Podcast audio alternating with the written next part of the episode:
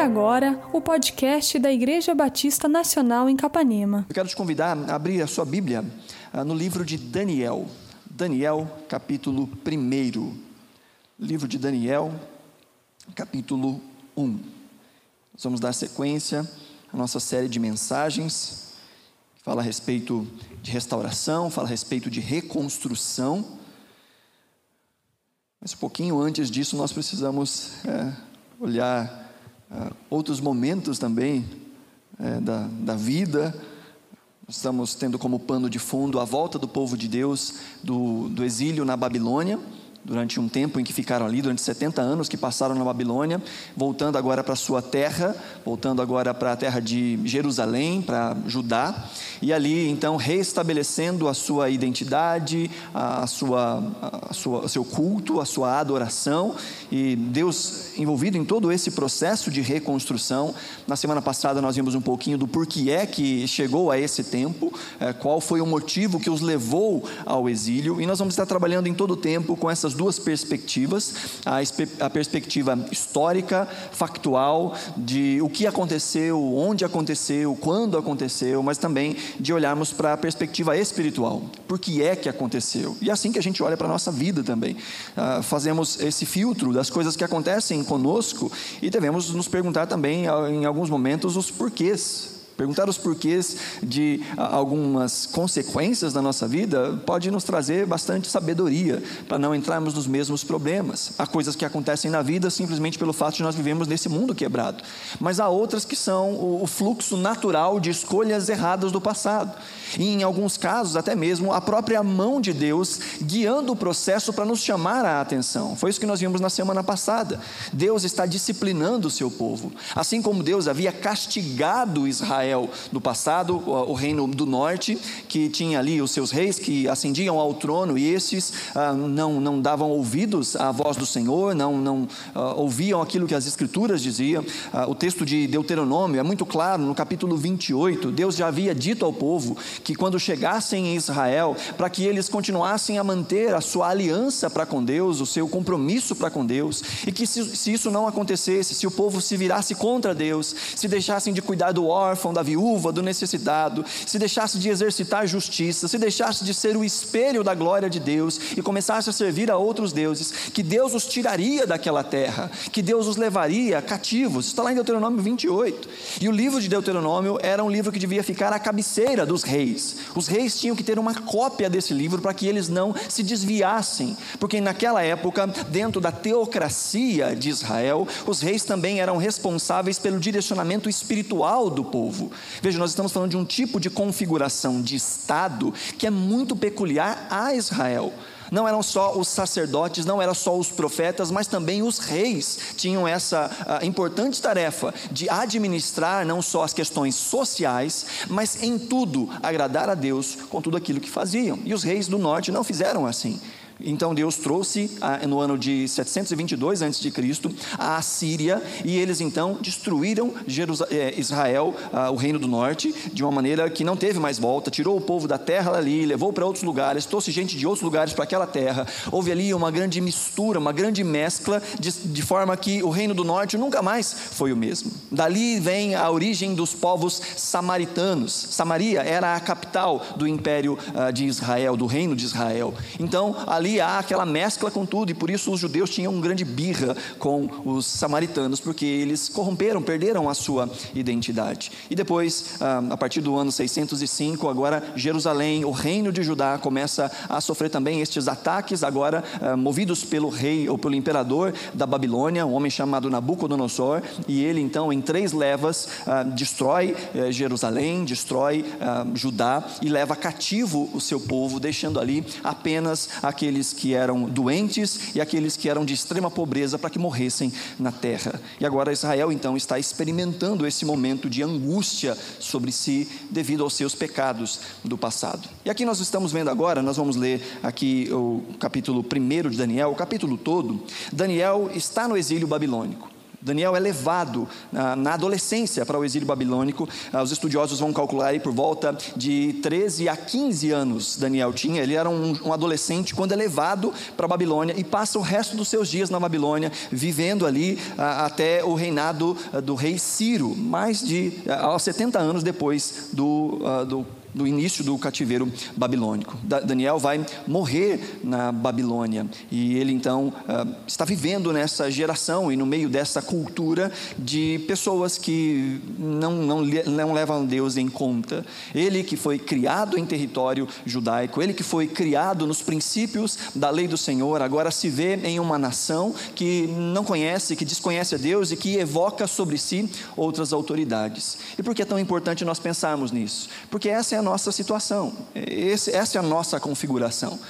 É, nós precisamos sempre nos lembrar que nós não pertencemos a essa terra. Nós cantamos inúmeras canções que dizem que nós somos forasteiros, que nós somos peregrinos sobre essa terra. Esse mundo não é nosso, esse reino não é nosso. Mas nós estamos aqui vivendo, como Jesus ensina em João capítulo 17. Jesus diz na sua oração sacerdotal: Ele diz ao Pai: Senhor, eu não peço que os tire do mundo, mas que os livre do mal, ou que os livre do maligno. Jesus diz: Eu não sou do mundo, como eles também não são do mundo. E assim como eu fui rejeitado, eles também serão rejeitados. Nós vivemos essa dualidade. Estamos no mundo, estamos num sistema, mas não devemos tomar parte desse sistema, nos parecer com esse sistema, nos conformar com esse sistema. Essa era a mesma situação de Daniel, alguém que entendia ser um israelita, povo do Senhor, em uma terra estranha, em um povo pagão, com costumes e com ideias contrárias ao Senhor, e como ele não se contaminou. É, essa é o nosso tema é, para essa noite. Nós vamos ler Daniel 1 capítulo todo, e ao final então dessa leitura vamos orar pedindo que o Senhor nos dê discernimento da sua palavra em nome de Jesus. Diz assim a palavra do Senhor, Daniel 1, 1. No terceiro ano do reinado de Jeoaquim, rei de Judá, Nabucodonosor, rei da Babilônia, veio a Jerusalém e a sitiou. E o Senhor, é isso mesmo que está escrito aí no versículo 2: E o Senhor entregou Jeoaquim, rei de Judá, nas suas mãos. E também alguns dos utensílios do templo de Deus ele levou os utensílios para o templo do seu Deus, na terra de Sinear, e os colocou na casa do tesouro do seu Deus. Depois o rei ordenou a Aspenaz, o chefe dos oficiais da sua corte, que trouxesse alguns dos israelitas da família real e da nobreza, jovens sem defeito físico, de boa aparência, cultos, inteligentes, que dominassem os vários campos do conhecimento e fossem capacitados para servir no palácio do rei. ele deveria ensinar-lhes a língua e a literatura dos babilônios. De sua própria mesa, o rei designou-lhes uma porção diária de comida e de vinho. Eles receberiam um treinamento durante três anos e depois disso passariam a servir o rei. Entre esses estavam alguns que vieram de Judá: Daniel, Ananias, Misael e Azarias. O chefe dos oficiais deu-lhes novos nomes. A Daniel deu o nome de Beltesazar, a Ananias, Sadraque, a Misael, Mesaque e a Azarias, Abdinego. Daniel, contudo, decidiu não se tornar impuro com a comida e com o vinho do rei, e pediu ao chefe dos oficiais permissão para se abster deles. E Deus fez com que o homem fosse bondoso para com Daniel e tivesse simpatia por ele. Apesar disso, ele disse a Daniel: Tenho medo do rei, o meu senhor, que determinou a comida e a bebida de vocês. E se ele os achar menos saudáveis que os outros jovens da mesma idade? O rei poderia pedir a minha cabeça por causa de vocês. Daniel disse então ao homem que o chefe dos oficiais tinha encarregado de cuidar dele e de Ananias, Misael e Azarias. Peço que faça uma experiência com os seus servos durante dez dias. Não nos dê nada além de vegetais para comer e água para beber. Depois, compare a nossa aparência com a dos jovens que comem a comida do rei e trate os seus servos de acordo com o que você concluir. Ele concordou e fez a experiência com eles durante dez dias. Passados dez dias, eles pareciam mais saudáveis e mais fortes do que todos os jovens que comiam a comida da mesa do rei. Assim, o encarregado tirou a comida especial e o vinho que haviam sido designados, e em lugar disso lhes dava vegetais. A esses quatro jovens, Deus deu sabedoria e inteligência para conhecerem todos os aspectos da cultura e da ciência E Daniel, além disso, sabia interpretar todo tipo de visões e sonhos. Ao final do tempo estabelecido pelo rei para que os jovens fossem trazidos à sua presença, o chefe dos oficiais os apresentou a Nabucodonosor. O rei conversou com eles e não encontrou ninguém comparável a Daniel, Ananias, Misael e Azarias, de modo que eles passaram a servir o rei o rei lhes fez perguntas sobre todos os assuntos que exigiam sabedoria e conhecimento e descobriu que eram dez vezes mais sábios do que todos os magos e encantadores de todo o seu reino. Daniel permaneceu ali até o primeiro ano do rei Ciro. Senhor, ajuda-nos a compreender a tua palavra. Cremos que nada que está registrado na tua palavra foi feito em vão mas o Senhor preservou a tua santa palavra para que chegasse até nós e nos fosse útil para o entendimento da tua vontade, para sermos pelo Senhor consolados, confrontados, instruídos em toda justiça, para que o homem e a mulher de Deus sejam aptos e preparados para toda boa obra. Cremos, ó Pai, na ação do Teu Espírito Santo quando estamos diante da Tua presença em submissão e buscando conhecer a Tua vontade através da Tua palavra. E clamamos que o Teu Espírito Santo nos guie a toda a verdade, assim como Cristo nos prometeu. Ajuda-nos, Senhor. Fixa essa palavra no nosso coração. Transforma essa palavra em estrutura, em alicerce para as nossas vidas, para que possamos ver esse mundo e viver a nossa vida à luz da Tua vontade, seguindo os Teus planos e os Teus propósitos. No nome de Jesus. Jesus. Amém. Graças a Deus.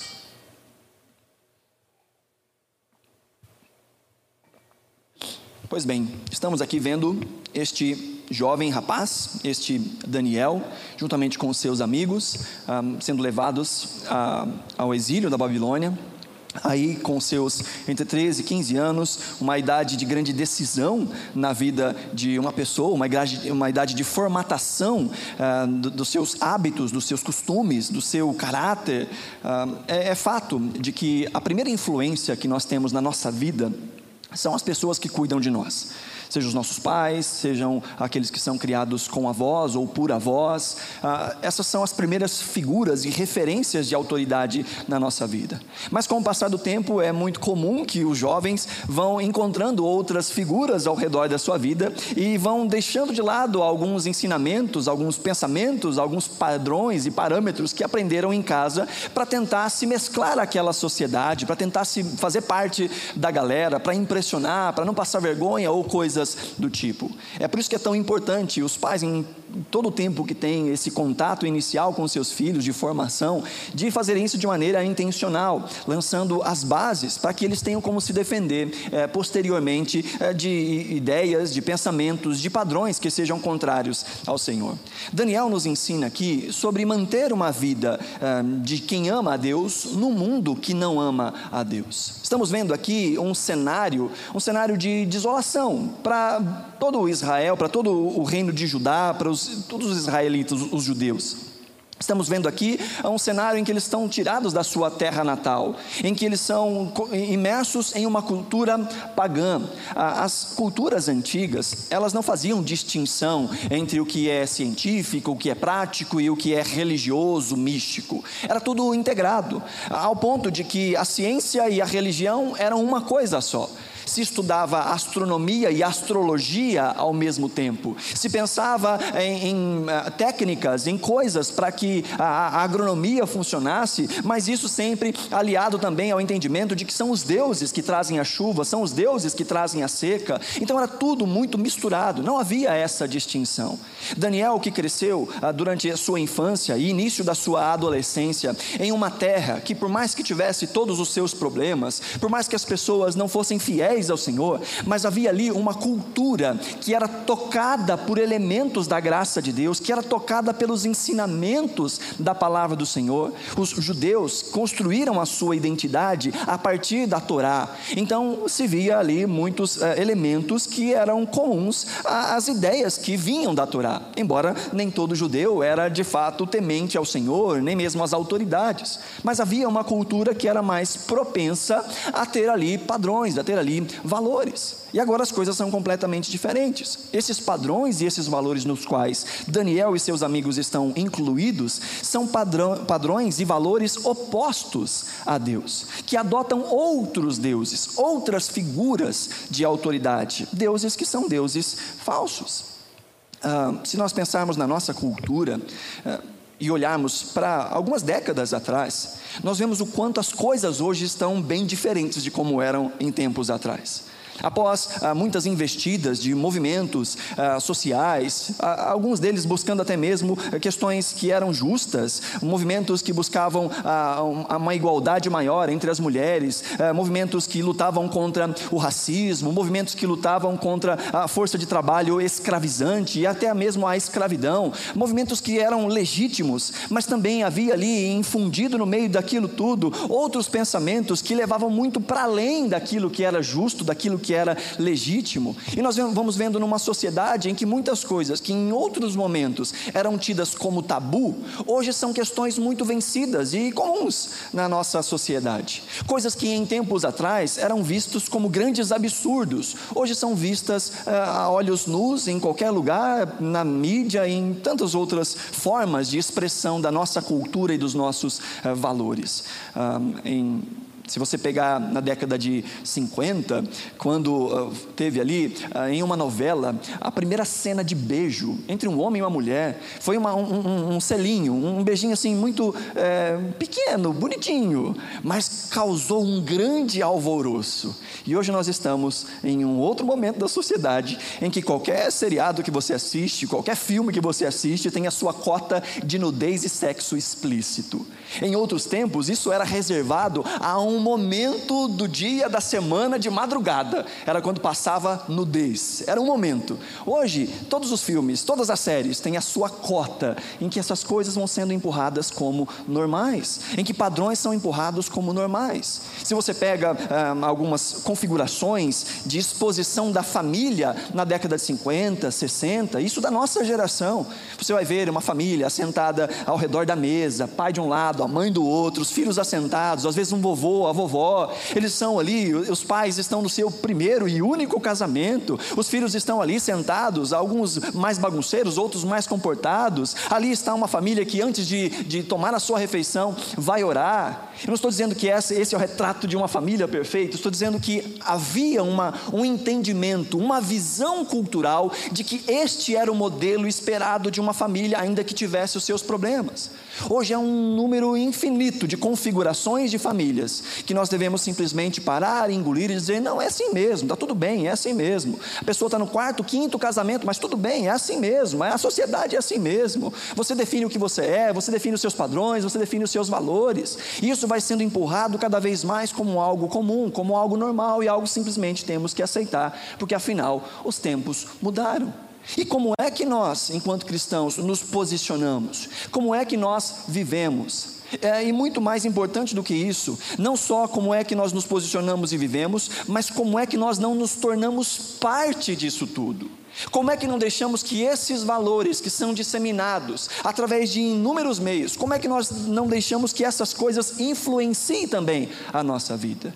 Porque, independente de que nós tenhamos uma vida cristã, evangélica, de frequentar igreja, será que todos os valores que ditam, por exemplo, as nossas relações de trabalho, são valores cristãos, valores do reino? Ou será que nós definimos a nossa carreira, nós definimos ah, o nosso trabalho a partir de outras autoridades, que são as mesmas autoridades, os mesmos pensamentos, as mesmas motivações que as pessoas que não amam a Deus e que nem pensam, não levam Deus em consideração, também levam?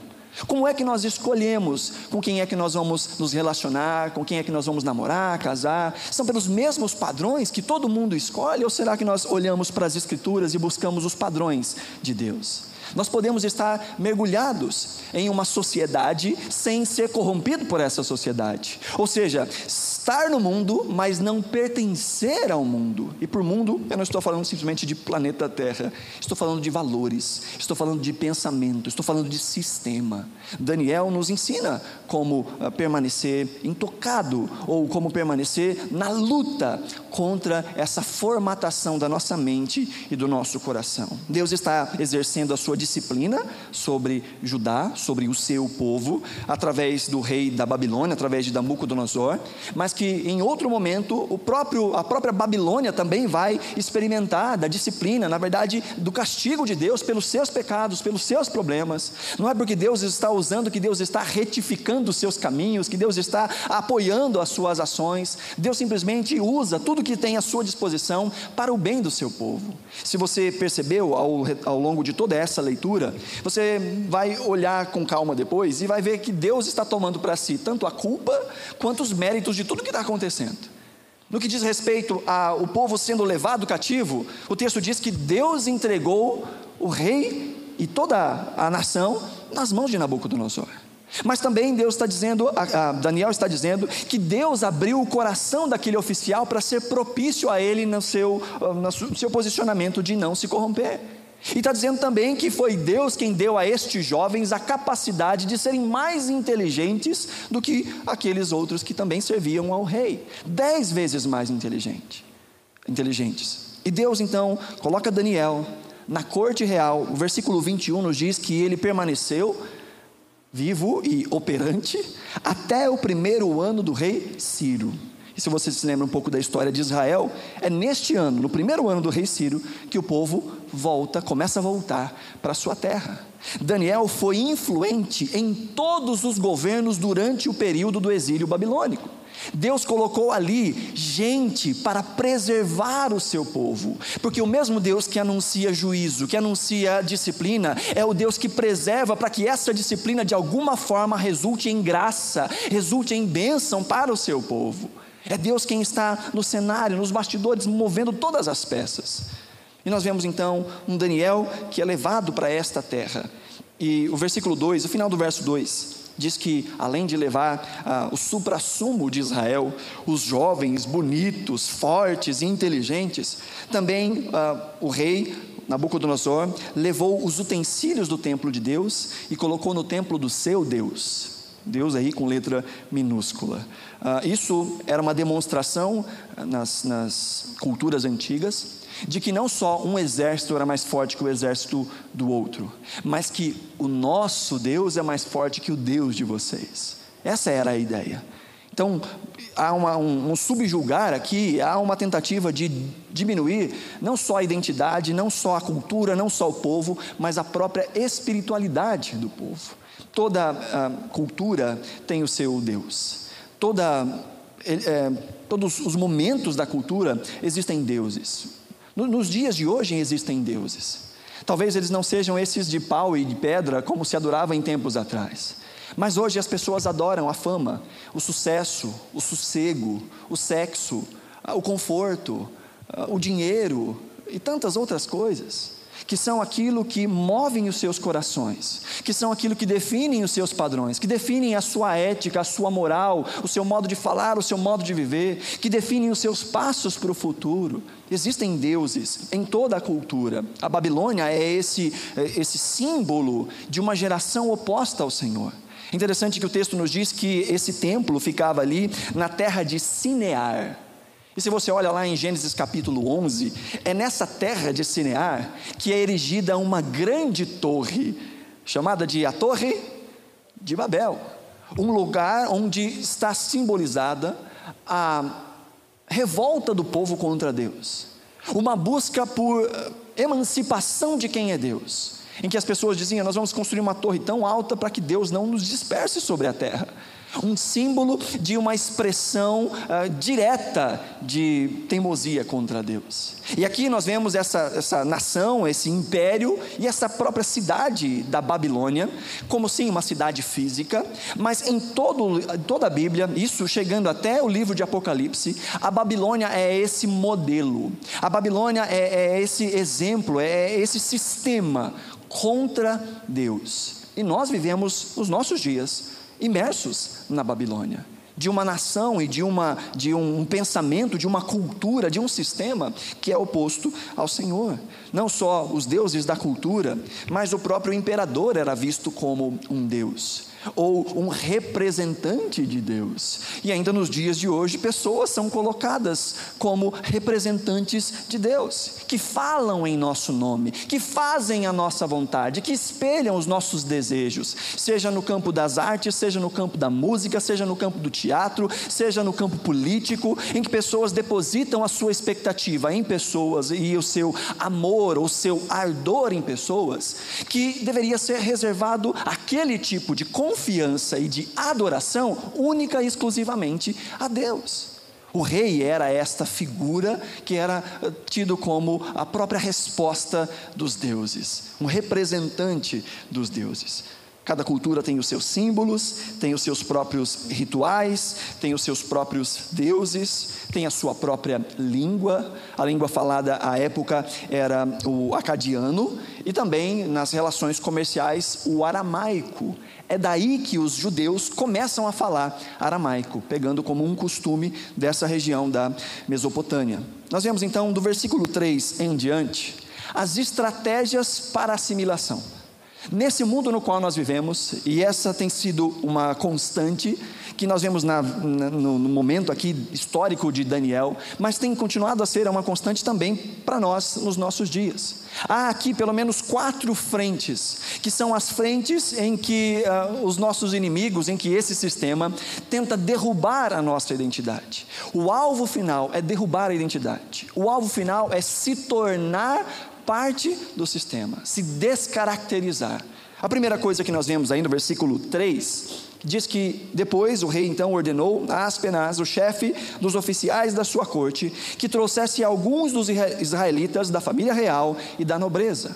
O primeiro ponto aqui, nessa tentativa de destruir a identidade, é o isolamento. Isolamento.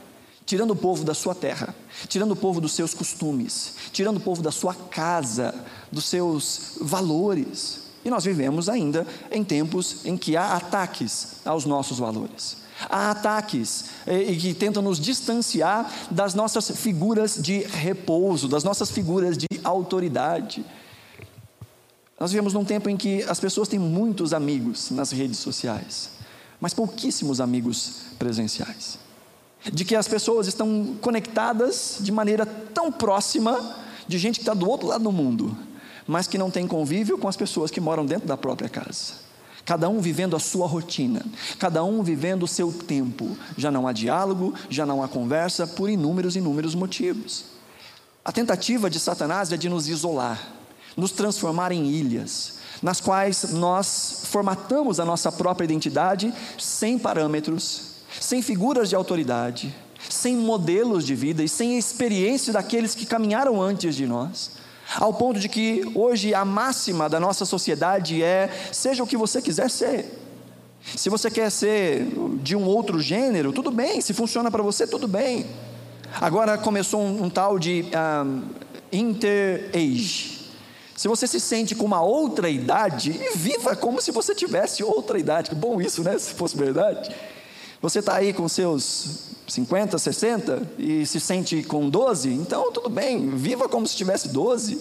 Faça as atividades de uma, uma criança de 12 anos, em que você formata a sua individualidade, desde que essa individualidade não seja pautada em parâmetros bíblicos. Porque aí você está sendo um totalitário, aí você está sendo um bitolado, aí você está sendo um religioso, um intolerante e tantos outros nomes que se dão hoje em dia. Ou seja, você é livre para ser o que quiser, desde que esse o que quiser se encaixe nos padrões desta sociedade, deste mundo.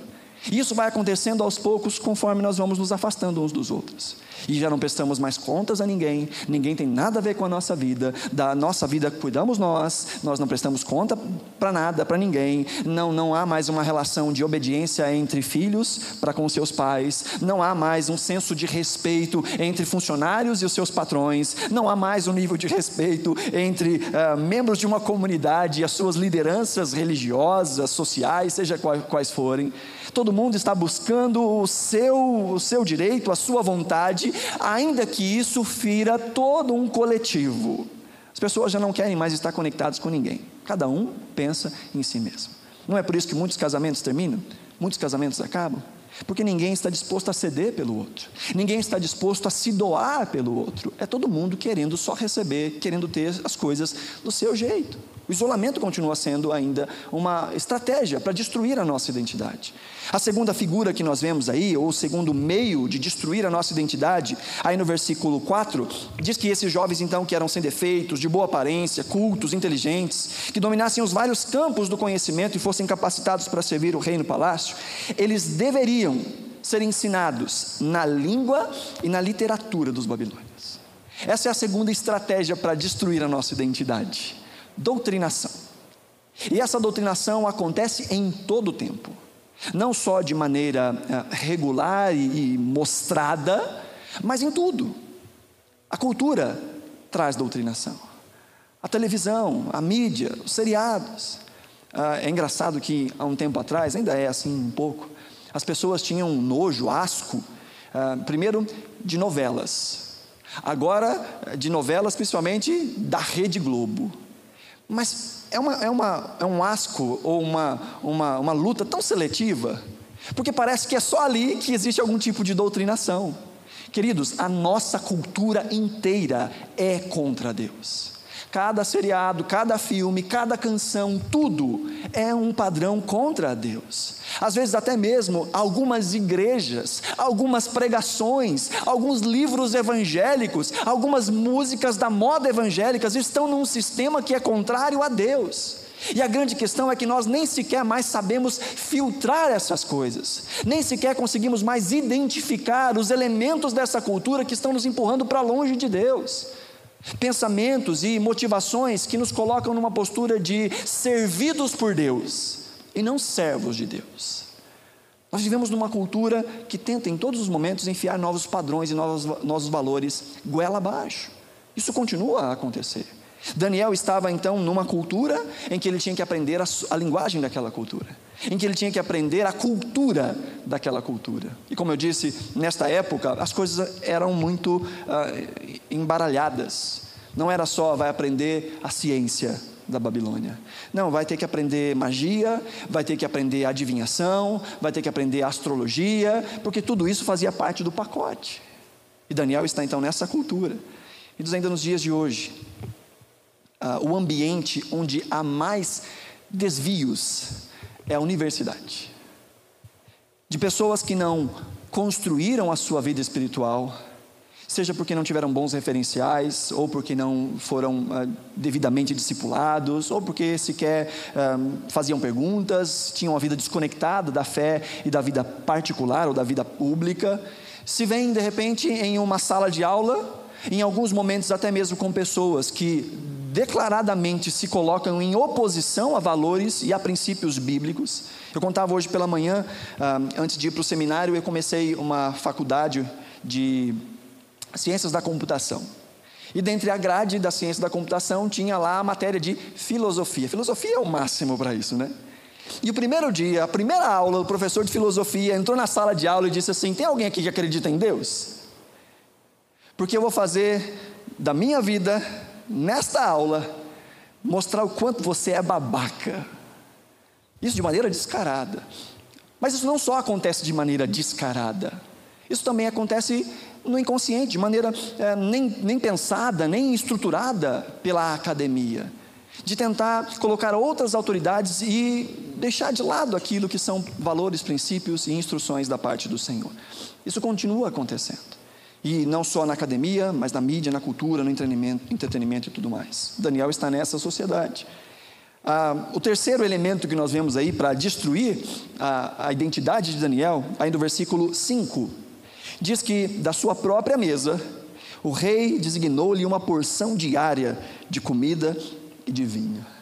Aqui nós vamos ver um pouquinho mais para frente que, além dos elementos uh, da, da, dieta dos judeus, eles não podiam comer qualquer coisa, as coisas não podiam ser preparadas de qualquer jeito, havia uma restrição alimentar. Sem contar que, a esta época, no Império Babilônico, as comidas eram, eram antes oferecidas a outros deuses. Não só isso, mas nós estamos vendo aqui uma tentativa de sedução. Pensa comigo, você um jovem mancebo, de 15 anos, 13 anos, que sai do interior de Jerusalém, que era assim, uma cidadezinha bacana, tinha um templo maravilhoso, mas agora você está na capital do império mundial. É como se você saísse, hum, sei lá, da linha formosa de Capanema e fosse parar na, como assistente do prefeito de Nova York. E ali tivesse todos os privilégios e acesso a todas as coisas. Alguém que agora está na maior cidade já conhecida. A Babilônia é o ponto de transformação de toda uma cultura e de toda uma sociedade. As ideias de arquitetura, de urbanismo. Sabia que a forma como nós contamos o tempo hoje vem da Babilônia?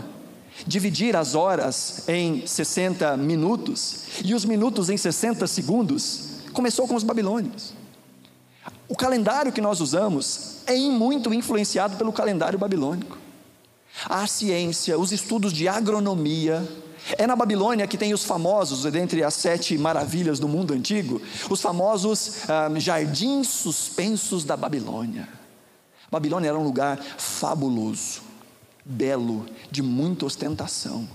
E agora nós vemos um jovem sentado na mesa do homem mais poderoso do mundo, na cidade mais importante, do império mais importante do mundo, podendo desfrutar e comer das mesmas coisas daquele imperador.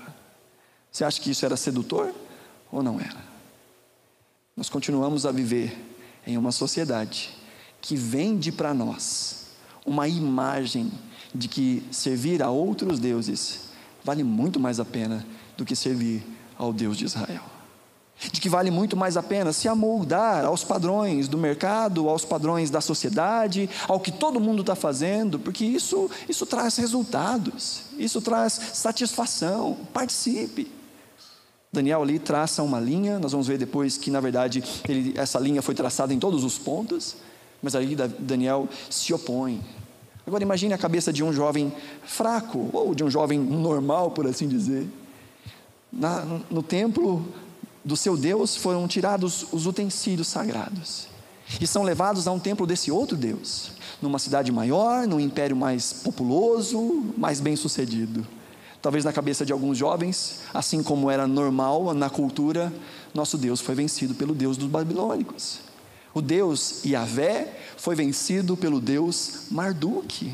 Isso sim é que é vida. Esse povo sim é que é bom. Talvez seja melhor seguir as regras desse povo. E o alvo final disso tudo, que na verdade é mais uma estratégia, mas é o alvo final, é a despersonalização. Vemos aí no versículo 7 que o chefe dos oficiais deu a eles novos nomes. O que para nós pode falar muito pouco, mas para os israelitas falavam demais.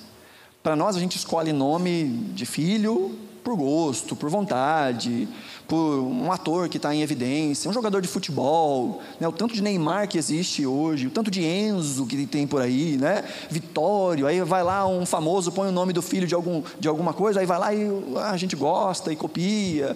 Ah, acontece muito no norte e no nordeste, dos pais colocarem nos filhos a junção do nome do pai e da mãe, né? Junta um com o outro, junta Maiara e Jean, fica Geara, fica Maian, né? Junta tudo e faz um nome. Para nós, nome é só mais um jeito de chamar alguém. Na cultura, nas culturas antigas, principalmente em Israel, o nome estava conectado com a identidade de alguém de uma maneira muito profunda, principalmente com a sua religião. Todos os nomes que aqui são citados são nomes que estão conectados com a fé do povo de Israel. Daniel, por exemplo, significa Deus é o meu juiz. Ananias significa o amado do Senhor. Misael significa quem é como Deus. E Azarias significa o Senhor é a minha ajuda. Essa era a identidade desse povo. Mas uma das coisas que essa sociedade tenta fazer é nos fazer parte desse sistema, desse mundo e perdemos as nossas individualidades e os nossos padrões em Deus. Assim, Daniel recebeu um novo nome, Beltesazar, que significa Bel protege o rei. Bel, uma das divindades babilônicas. Ananias recebeu o nome de Sadraque, que significa iluminado pelo Deus Sol, o Deus chamado Raque. Misael, é, que tinha o seu nome, esse para mim é o mais descarado, Misael que tinha o nome de quem é como Deus, recebe o nome de Mesaque, que significa quem é como Acu, outro Deus babilônico. E Azarias, que significava o Senhor é a minha ajuda, recebe agora o nome de Abdinego, que significa servo daquele que é iluminado, um outro Deus chamado Nego. Agora veja, eles estão recebendo identidades novas nomes novos. Nessa cultura, então, a tentativa é de despersonalizar, transformar em parte da massa. O que é interessante é que parece que Daniel traça uma linha de não passe daqui no menor dos elementos. Daniel não se opõe a aprender a língua e os costumes babilônicos. Daniel não se opõe a receber um novo nome mas Daniel disse: Eu não vou comer dessa comida. O que será que é mais difícil? Perder o nome, mudar a língua, mudar a cultura, ou dizer: Eu não vou comer a picanha que é servida pelo rei? O que será que é mais difícil? Por que será que Daniel estabelece aqui o seu, a sua linha de corte, o seu eu não passo daqui? Bom, a primeira resposta é que esta era a única coisa que invadiria de maneira concreta e completa a identidade de Daniel. Veja, as demais coisas. Ah, eu posso aprender sobre uma cultura e não ser corrompido por essa cultura. Isso acontece na vida de Daniel. Daniel se torna um dos homens mais sábios de toda a Babilônia. Sábios na sabedoria comum, na sabedoria popular. Mas ele não se vende, não vende os seus valores. Ele lê a cultura a partir da sua visão de quem Deus é. Olha, tudo bem se tentarem eh, me isolar, e Daniel venceu o isolamento. Como é que Daniel venceu o isolamento? Havia uma pequena comunidade, a igreja de Daniel, que era composta por Daniel, Azarias, Misael e Ananias. Você vê nos capítulos iniciais essa, essa presença um com o outro, esse fortalecimento mútuo. Queridos, se nós queremos vencer o, o isolamento e não perdemos a nossa identidade nessa cultura, precisamos ser uma comunidade dentro de outra comunidade. Precisamos ter nosso porto seguro, que não seja somente nós, mas que existam pessoas ao nosso redor que nos ajudem nos momentos difíceis, nos momentos de embate com a, nossa fé, nos momentos de dúvidas, de incertezas. Nós precisamos entender o poder da comunidade da fé, e não só a comunidade organizada de fé, mas o poder e a necessidade de amizades espirituais, de pessoas com as quais nós podemos contar Quantas pessoas estão se destruindo? Quantas pessoas estão numa vida arrebentada emocionalmente, financeiramente, fisicamente, espiritualmente? Porque não se abrem para outros, porque não se colocam em ambiente de acolhimento, que às vezes reclamam tanto que não têm amigos, mas não se fazem amigos de pessoas espirituais, que esperam, não vão além. Como é necessário, queridos, nós prestarmos contas da nossa vida para outros como é necessário nós confessarmos os nossos pecados, como é necessário nós pedirmos ajuda. Mas há muitos que nessa sociedade se isolam, há muitos cristãos que se isolam e vivem a vida do evangelicalismo self-service. Fazem tudo à distância. Nós estamos num momento em que não podemos estar cultuando todos juntos no mesmo espaço. Mas quantos já faziam isso por vontade própria? Não quero estar com outras pessoas. Quando já diziam, não, na igreja só tem gente mascarada. Entendeu? Entendeu? Para descontrair. Agora, agora é verdade, né? Agora só tem gente mascarada. Na igreja só tem gente falsa. Na igreja só tem gente assim, assim, assim. Então por isso eu não vou. É mais uma desculpa de picaretagem. Se na igreja só tem gente falsa, entrar mais um não tem problema nenhum. Nós somos todos necessitados da graça e da misericórdia do Senhor.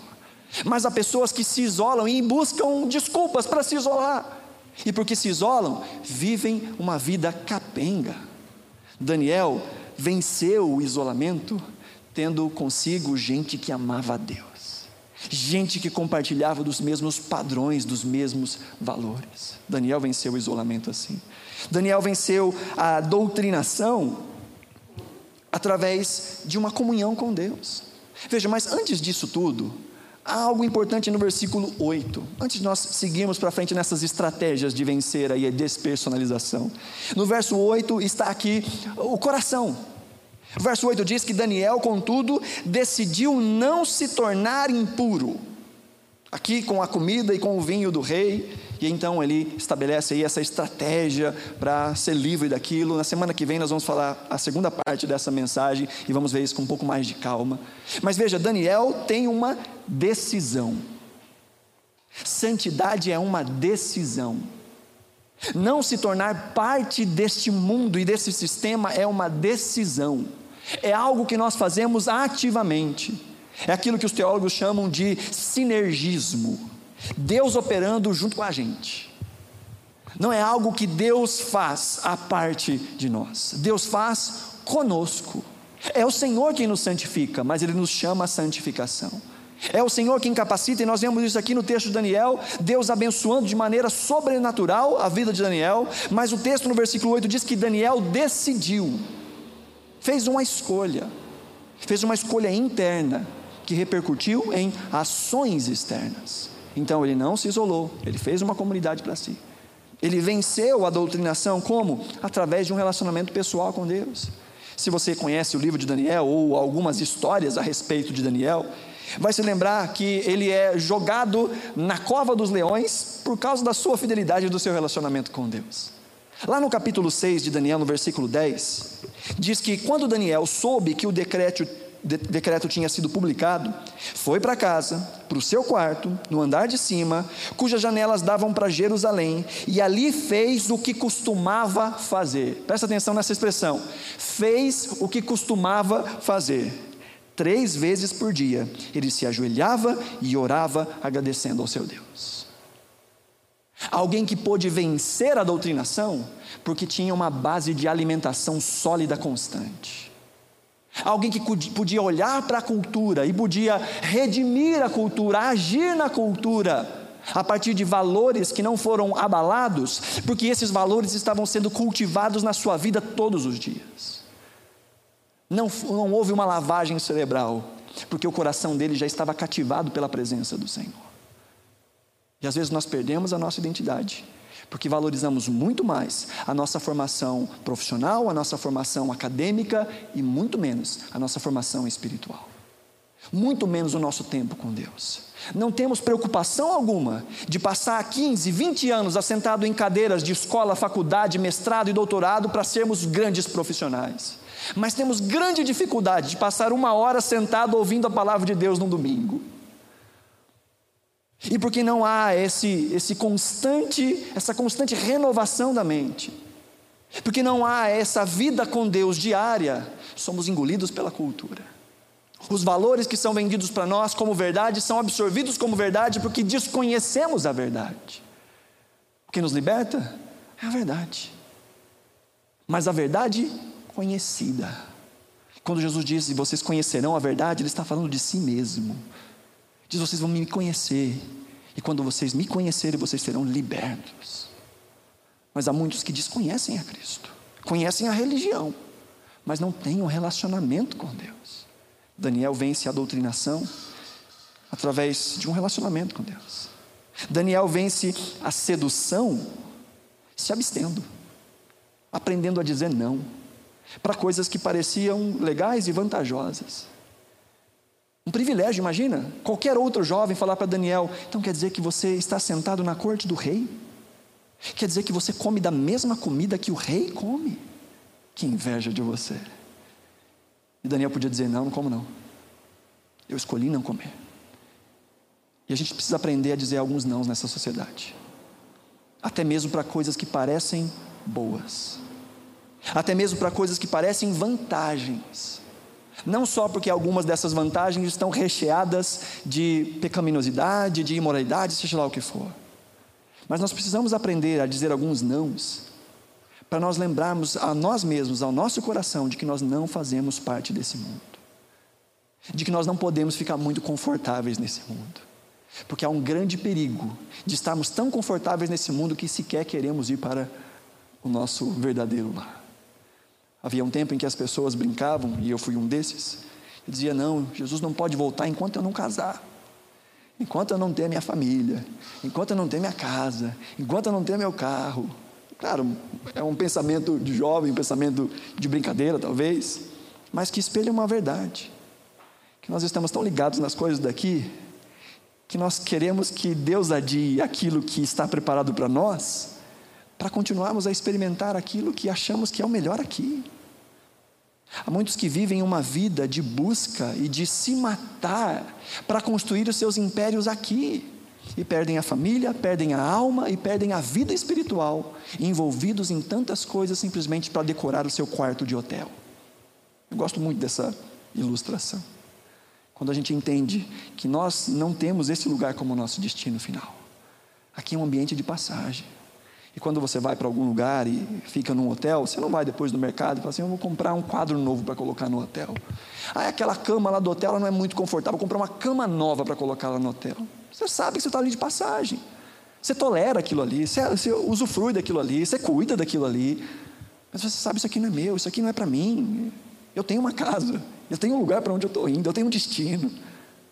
Mas há muitos cristãos que já se acomodaram tanto com essa vida, que se esqueceram que tem um destino que se esqueceram que são forasteiros, que se esqueceram que há algo maior e melhor que deve ser buscado como um verdadeiro tesouro, que há algo que deve ser buscado em primeiro lugar, mas estão fazendo para si castelinhos de areia que no final das contas só vão ser derrubados e vão ficar para trás. E aquilo que poderia ter sido construído, os tesouros que poderiam ter, ser, ter sido acumulados nos céus, esses, a conta bancária lá vai estar bem baixinha. Daniel é esse que soube dizer não. E há duas disciplinas importantes para nós, para vencermos essa sedução desse mundo. A primeira é a disciplina da simplicidade. Eu acho que uma das coisas que essa quarentena mostrou para nós é que nós conseguimos viver com muito pouco. Um amigo meu, um pastor, estava dizendo que conversava com alguém que disse: Olha, desde o início da quarentena tenho usado só cinco peças de roupa. Porque eu uso aquela roupa, ponho para lavar, daqui a pouco ela já está boa de novo e eu ainda. Meu guarda-roupa está lá, intacto. A gente vai vendo o quanto existem coisas e cacarecos que a gente vai acostumando e vai colocando na vida que são desnecessários. E há tanta gente que quer mais, quer mais, quer mais. E sabe que para ter mais, só dá para ter mais de duas formas. Claro, com dinheiro. Mas só de duas formas: através do trabalho honesto ou através da desonestidade. O cristão, eu espero, já corta essa segunda, né? Já corta. Nada que é desonesto mas acha que matar-se de tanto trabalhar para ter mais bagulhos, está tudo bem. E aí vai perdendo a sua vida, vai perdendo o seu tempo, vai perdendo as suas energias e diz: Poxa, eu queria tanto ter mais tempo para Deus. Mas quem é que define a agenda? Quem é que define os nossos caminhos? São os outros? Bom, se são os outros, há um grande problema. Nós estamos deixando alguém definir a nossa rotina. E se somos nós, o que nós estamos escolhendo? Quais são as nossas prioridades? Então, a simplicidade é um exercício de disciplina para nós mesmos, para a gente não se apegar demais às coisas. E o segundo exercício para vencermos a sedução é a generosidade. Quando a gente se percebe apegado muito a alguma coisa, faz esse exercício, dá embora. Porque onde está o seu tesouro, ali está o seu coração. E há muitos que deixam de viver porque estão apegados a coisas coisas boas, coisas que não são pecado em si mesmo, mas que se tornaram ídolos, se tornaram coisas que os prendem. E eles precisam viver uma vida para dar manutenção àquelas coisas. Seja um estilo de vida, seja um tipo de conforto, seja uma marca de roupa, seja um tipo de vestimenta, um tipo de comida, um tipo de luxo, vão vivendo em prol daquilo. Bom, por fim, como Daniel não se vendeu ao isolamento, não se vendeu à doutrinação, não se vendeu à sedução, por fim, ele não se despersonalizou. Ele não perdeu a sua identidade. E há um texto muito interessante aqui no livro de Daniel, quando ele começa a contar as suas visões. Daniel capítulo 8, verso 1, Daniel diz assim: No terceiro ano do reinado de Belsazar, eu, Daniel, tive outra visão, a segunda. Olha que texto. Daniel, a essa época, já estava por volta dos seus 80, 85 anos. Mas quando ele se refere a si mesmo, ele não diz eu, Beltesazar. Ele diz eu, Daniel. Eu sei quem eu sou. Não importa como os outros me vejam. Não importa como os outros querem me definir. Não importa o nome que me derem. Eu sei quem eu sou. Vemos aqui um eco daquilo que acontece em Mateus capítulo 4. Jesus, logo após o seu batismo, diz o texto que abre-se os céus e vem o Espírito do Senhor em forma de pomba, e ele ouve uma voz, e as pessoas que estavam ali ouvem uma voz que dizia: Eis o meu filho amado, em quem me compraz. Mas diz o texto que logo a seguir, Jesus é levado pelo Espírito ao deserto para ser tentado pelo diabo. E a tentação do diabo é: se tu és filho de Deus, faz isso, faz aquilo outro. A nossa identidade é desafiada. A identidade de Jesus foi desafiada. Mas Jesus sabia muito bem quem ele era. Jesus tinha uma vida com Deus. Jesus fez para si uma comunidade de gente bem capenga, mas que estava procurando a mesma coisa. Jesus nos ensina a vencer as seduções desse mundo. Jesus nos ensina que é melhor dar do que receber.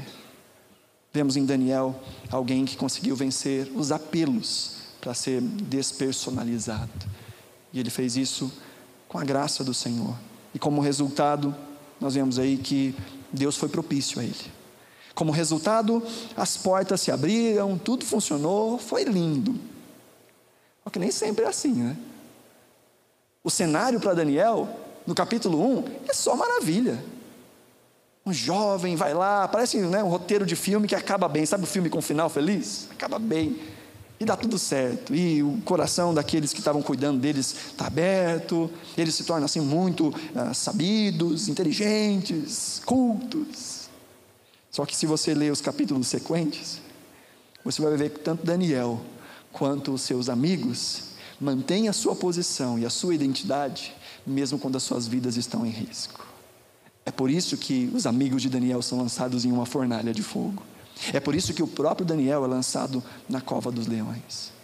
Porque ele escolheu manter o seu coração e a sua vida puros diante do Senhor. Não se contaminar. E às vezes isso vai ser fácil. Às vezes vai ter um desafio ou outro ali, mas a gente vai ver as coisas funcionando muito bem. Mas às vezes a gente vai se posicionar e isso vai doer. Isso vai ser completamente desconfortável. Às vezes a gente vai se posicionar. Tem um filme muito legal, que chama Corajosos. É um filme cristão. Acho que é isso mesmo, Corajosos. Tem uma cena lá que o indivíduo é chamado pelo da, o, o spoiler aqui. O indivíduo é chamado pelo patrão e o patrão fala para ele fazer umas coisas que eram ilegais e tal. Ele vai para casa, fica naquela aquele sofrimento: será que eu faço? Será que eu não faço? E ele decide não vou fazer. Aí ele chega lá e ele muito, muito revoltado, triste, angustiado, fala: Eu não posso fazer isso e tal e tal, e vai aquela conversa. Aí o chefe fala assim: Bom, eu estava só te testando e eu posso ver que você é uma pessoa de confiança, então eu vou te colocar num cargo ainda melhor. Aí fala: Uau, que maravilha! E às vezes isso acontece, gente. Às vezes o Senhor abre uma porta através da nossa fidelidade, mas às vezes a gente simplesmente vai ter perdas mesmo. Às vezes a gente vai ter que bater na mesa e dizer: Eu não posso passar daqui. E alguém vai dizer: Então você está fora do emprego. E a gente tem que aceitar, porque o que é mais valoroso para nós? Deus abre portas, mas às vezes Deus, pela sua misericórdia, misericórdia fecha as portas, nos leva para outros caminhos, nos dá outros direcionamentos, mas isso não significa que vai ser confortável. Daniel fez tudo isso, porque no versículo 8 diz que ele decidiu em seu coração. O posicionamento começa dentro. O posicionamento começa com a nossa identidade. Nós não fazemos as, coisa, as coisas para sermos filhos de Deus. Fazemos porque somos filhos de Deus. Essa é a nossa identidade. Em Cristo Jesus, nós recebemos essa nova identidade, identidade de filhos, de sal da terra, de luz do mundo. E isso tem que influenciar a nossa maneira de viver, de falar e de agir. E essa despersonalização continua sendo um desafio nos dias de hoje, nos ambientes nos quais nós vivemos. Às vezes, dentro de casa, com a família, com os amigos mais próximos, com os familiares mais próximos. Gente que em todo tempo está tentando nos tirar, seja por maldade, seja pelos seus próprios padrões e porque viveram assim a vida inteira, querem nos tirar das nossas convicções, querem nos tirar daquilo que nós sabemos que é o correto. Às vezes ficamos com vergonha e nos amoldamos para não, ah, eu não quero entristecer. É, eu não quero que me achem que eu sou um bitolado, então eu, eu faço. Eu não concordo muito bem, mas eu faço. E a gente vai se vendendo em pequenas coisas e vai perdendo a nossa identidade. E deixa de influenciar. Não foi isso que aconteceu com Daniel. Daniel se manteve, manteve íntegro. E por isso foi grande influência. O primeiro perigo do exílio é a assimilação. E na segunda, nessa semana que vem, na segunda parte dessa mensagem, nós vamos falar do segundo perigo da, do exílio, que é o isolamento. O isolamento. Há dois perigos: a gente se envolver tanto e passar a ser parte, e o outro a gente se lançar tão longe que a gente deixa de ser relevante, que a gente deixa de ser a ação de Deus nesse mundo. E na semana que vem, nós vamos falar um pouco desse equilíbrio, de como é necessário nos envolvermos com essa cultura fazermos cultura, nos envolvermos com trabalho, nos envolvermos com atividades artísticas, nos envolvermos com atividades profissionais, acadêmicas. Mas como fazer isso? Sem perdermos o coração e a identidade. A título de aplicação, enquanto você se coloca de pé, que nós possamos nos lembrar que nós vivemos numa terra estrangeira. Esse mundo não é nosso. Nós estamos, mas não pertencemos. E o que guia os nossos valores, os nossos princípios, são coisas que não são deste sistema, que fazem parte de um outro sistema. E o nosso desejo e a nossa oração é que nós possamos ver o reino de Deus acontecendo ao nosso redor. A nossa oração é: venha o teu reino. E esse reino vai se estabelecendo à medida em que nós nos posicionamos. Nós não impomos esse reino a outros. Nós não fazemos que esse reino apareça com força. Nós não fazemos com que esse reino apareça com leis. Nós fazemos com que esse reino apareça nas nossas vidas, nos nossos posicionamentos, nas nossas palavras, na forma como nós tratamos as pessoas, na forma como nós vivemos a nossa vida ordinária e cotidiana. Aí nós vemos o sal, a luz do mundo. Nós estamos no mundo, mas nós não somos do mundo. O que é que define a sua identidade? Quem é que define a sua identidade?